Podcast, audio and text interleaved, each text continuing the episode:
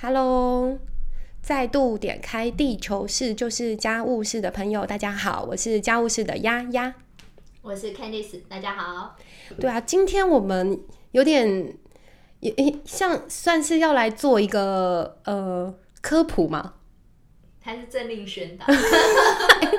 其实都比较像政令宣导，比较像政对，其实都蛮好好蛮像的，但是总之是我们想要去补齐一个我们以为我们都知道，然后但是好像知道的有一点虚无缥缈。我们今天想要把那些骨肉啊都把它填进去，这样不要再这么的气质空灵。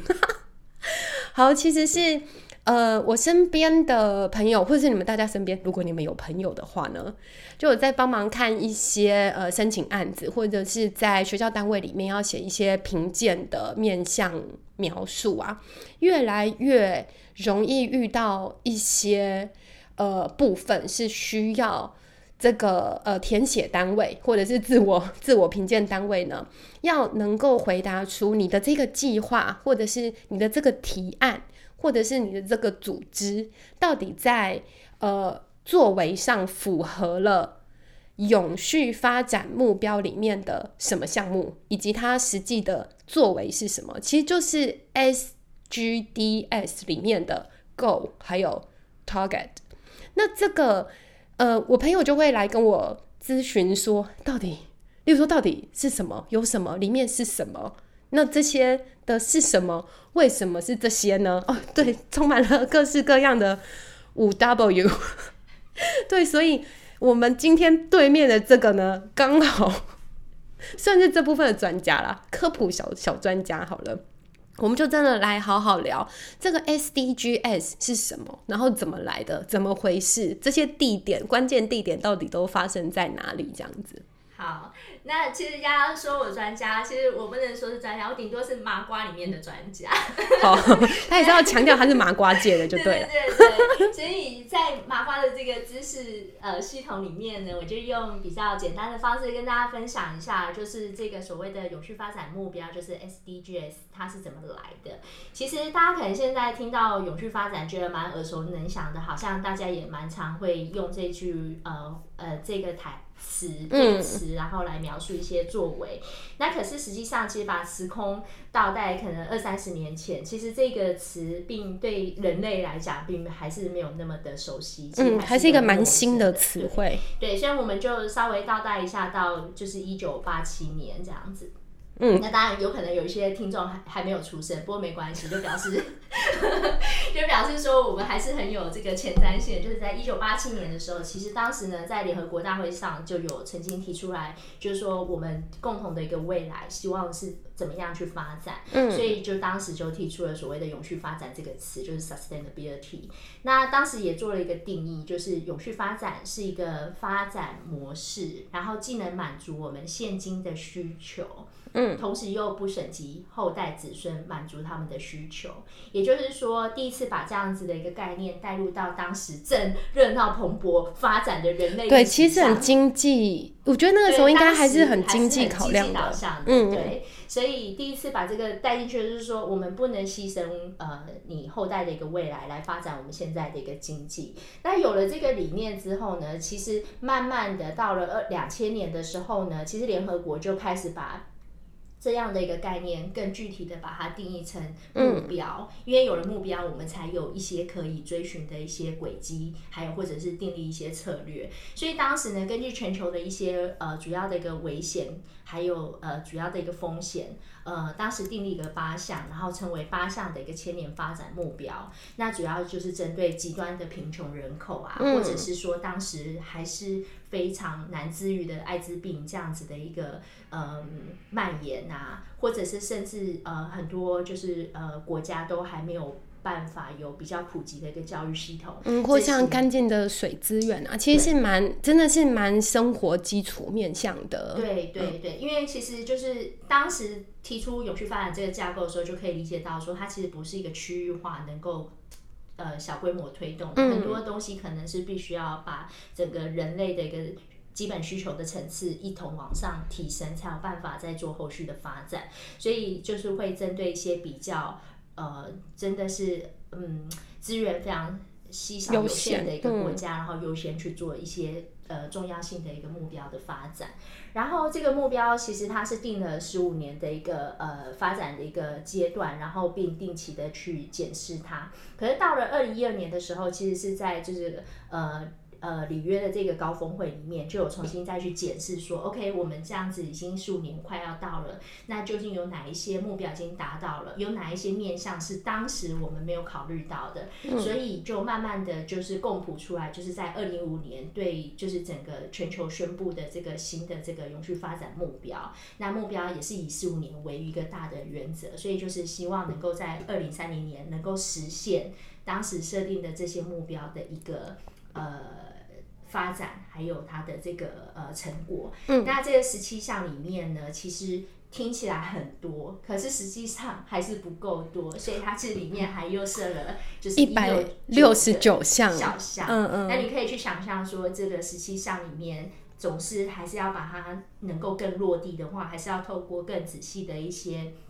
内容才有办法帮助各个国家的人民去发展。那当然就是说，虽然台湾不是联合国的会员，嗯嗯，可是呢，但没关系，我们还是自诩为地球公民的一份子。对，所以像我们这么的积极参与国际呃行动的这样子的一个国民意识，其实台湾也把这十七项议题转呃议题转换成我们能够实现的一些目标。那大方向还是呃一样，可是因为我们刚刚有提到各个国家在解读这十七项的时候，总是有不同的优先顺序，跟每个国家在地的风险还有。重要的一些呃项目必须要去执行，所以台湾转译出来的其实是总共有十八项，然后总共是有一百四十二项具体目标，嗯，然后呃是在嗯呃民国一零七年十二月二十七号，然后行政院就是永续发展委员会的这个前主任委员、嗯推出，对，然后现在我们的副总统赖清德先生核定通过，嗯所以其实如果说你们有去呃上网下这个关键字，哪怕是永续发展目标或者是台湾永续发展目标，就可以看到目前国家在这个议题上面总共的一个十八项的核心目标是什么，然后它的一个具体的一个做法是什么。嗯所以我相信应该有多多少少解提到，对刚刚丫丫讲到说，哎，为什么我在申请一些，比如说对政府啊越来越或者是学校的一些呃计划的时候，他会希望你有这样子的一个呼应呼嗯嗯对，可是刚刚有提到一个脉络嘛，就是从我们共同的未来那个一九八七年，一直到现在呃二零一五年基础制定，就是制定了这个呃有序发表目标的基础啊。可是有从呃所谓的千禧年，就是 M D S M S 呃没有，就是这它的 goal 就是你你的那个 meaning，对，就是我们的 M 就是那个 million。千禧年。对，所以就是你要记得最后一个就是 G 的话就是 Go，就是。啊，OK OK，总之就是从千禧年发展目标一直进步到，就是二零零零年的千禧年发展目标到二零一五年的呃永续发展目标啊，好像 Candice 也有一些观察吼，就是他他在这两个呃发展目标的论述上，是不是越来越强调你要呃团结，或者是你不是一个个人层次的个个人层次的努力而已？对，就是这个部分的话，其实嗯，大家在这个二零就是两千年千禧目标的时候，大家有我们刚刚有带到说，其实是、呃当时的这些委员会或者是集结各国的呃联合国的会员国去呃去主要去想说哪一些是有急迫性的一个呃嗯嗯问题。那因为是急迫性问题，其实很容易就是集结出大家的共识，所以当时要去设定这八项目标是相对容易的。嗯可是到了后来二零一五年再重新检讨的时候，其实各国都有自己的一个重点侧向，所以大家会。相对又会更多元的去做一些沟通跟串联，所以其实是蛮多报道去指出说，在这个转换期的时候，呃，有蛮多呃观察家会认为说后者。主要的变化是说，它更多的全球性的议题带进去了。嗯哼，然后另外就是说，它也有更广泛的一个整合，嗯就是所谓的整合，就是说之前在这个八项目标的时候，可能不是这么完整的批复经济社会跟环境三大面向。对，可是现在十七项的话，基本上都已经涵盖了这个三个面向，就是比较嗯均衡的去侧重，而且他们还有强调一个所谓的全球的伙伴关系。对对，就在第十七项，你是要有呃全球伙伴关系的这个连接，这样，嗯嗯，对，然后最后的话，它就是其实也是呃，我们为什么现在丫丫会有感受到它的一个落地性，就是因为它在这个。呃，强这个过程中就一直强调它的转型很重要，它不要让人家觉得说这十七项目标是高高在硬，邦邦的，对，是政然后府才死有板的。办法去执行。其实每个人甚至都可以设定自己的十七项目标。哎、对对，其实对在，在网络上你也可以查到那个个人 Q 版实践永续发展目标的呃那个手册 logo，其实它它的指令都还蛮可爱的，我觉得哎、好好吃，然后健康快乐，对，平等待人，对我待会有一个题要来来看看丫丫她的个人感想。不过因为大家听到现在可能十七项，我们还是要面对它，因为对总是讲十七项，到底十七项是什么呢？所以就花一点点时间，还是我们来唱跟名一下跟。大家朗读一下嗯第一项的话就是消除贫穷，嗯第二是零饥饿，第三个是健康与福祉，第四个是优质的教育，第五个是性别平等，第六个是净水与卫生，嗯第七个是可担负担的清洁能源，然后第八个的话是就业就业与经济成长，第九个的话是工业创新与基础建设，第四个的话就是降低不平等，十一是永续城市跟社区，十二的话是责任消费与生产。十三是气候行动，十四是海洋生态，十五是陆地生态，十六是和平正义与健全的体制。第十七项的话是促进目标实实现的伙伴关关系系。，嗯嗯。对，然后我念完这个就有点后悔，我刚刚应该跟大家讲说我念前九个，哎、我刚才在想说，我要不要就是自己报名说，哎、我来念一半这样。对，因为我觉得如果我一个人练下来，可能到了中段大家就晃神了。因为其实如果虽然只是一个标题，可是如果没有再去跟大家解释说，那它具体代表什么意义的话，可能也是会觉得有点懵懵懂懂。嗯不过没有哎、关系。可是我们今天 show notes 应该会放你们觉得懵懵懂懂的这些东西哈。对我当时在理解这十七项的议题的时候，其实也花了一点时间，因为就是真的是它的这个一个一个小小段一个。怎么讲？一个抬头就对，应该说它每一个词，假如说永续城市这样好了，它其实代表的面向跟它实际的定义，其实有很多的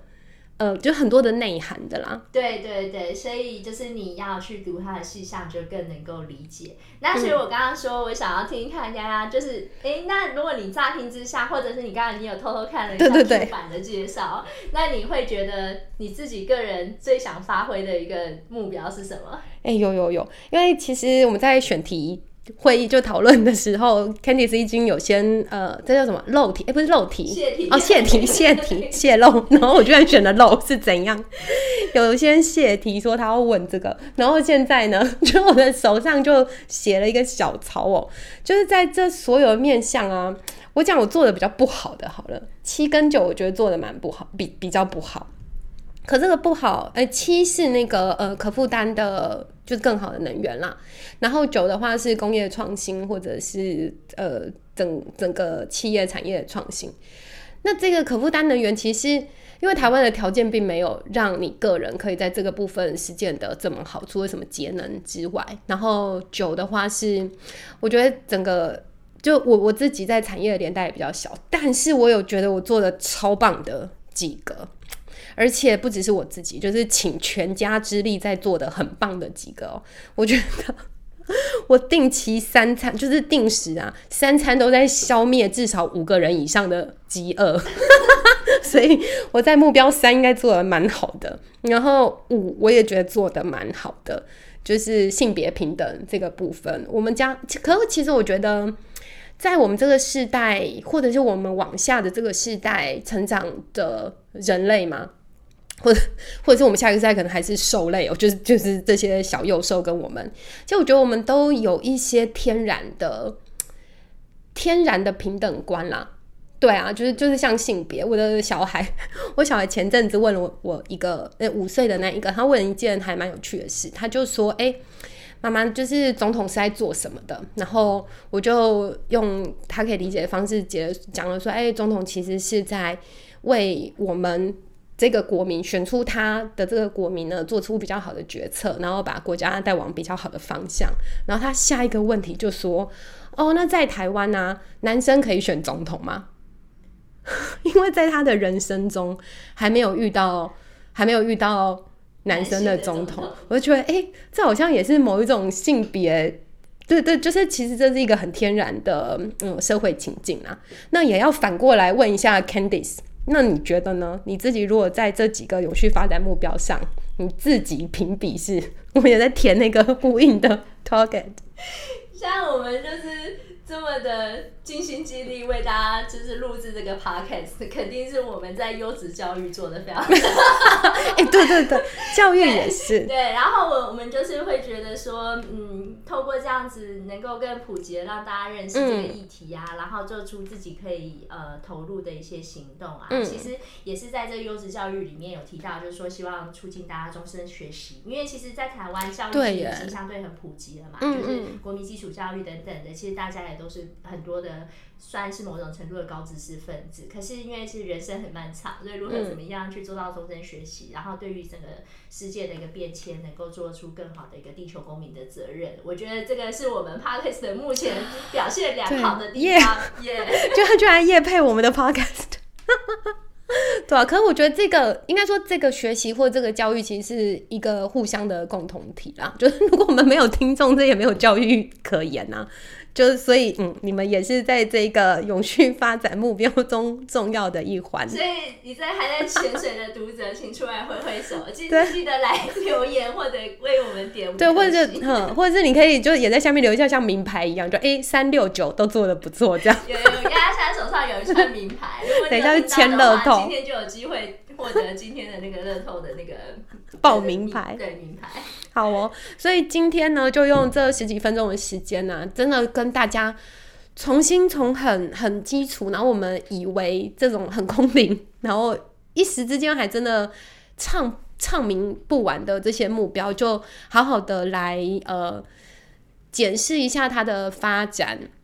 然后也跟你自己个人的评估啊做一点连带，希望你们在这一集可以得到一点点科普的呃学习跟收获。哎、对我插播一下，其实现在知道不会太晚哦，因为就是十月十六号等于上礼拜的这个新闻啊，就是立法院才刚宣布一个新闻，就是他们成立了这个联合国永续发展目标测进会，嗯然后他们的目标呢，就是要来促进政府跟政策的一个施政方向，然后能够跟这个 SDG 紧密连接，嗯然后嗯通过立法委员的一些监督啊，然后能够来确保国家有朝这个目标来发展。对，所以我们也只只比立法院晚了七天而已。好，OK，那就到这 OK，边咯好，那谢谢你们，拜拜拜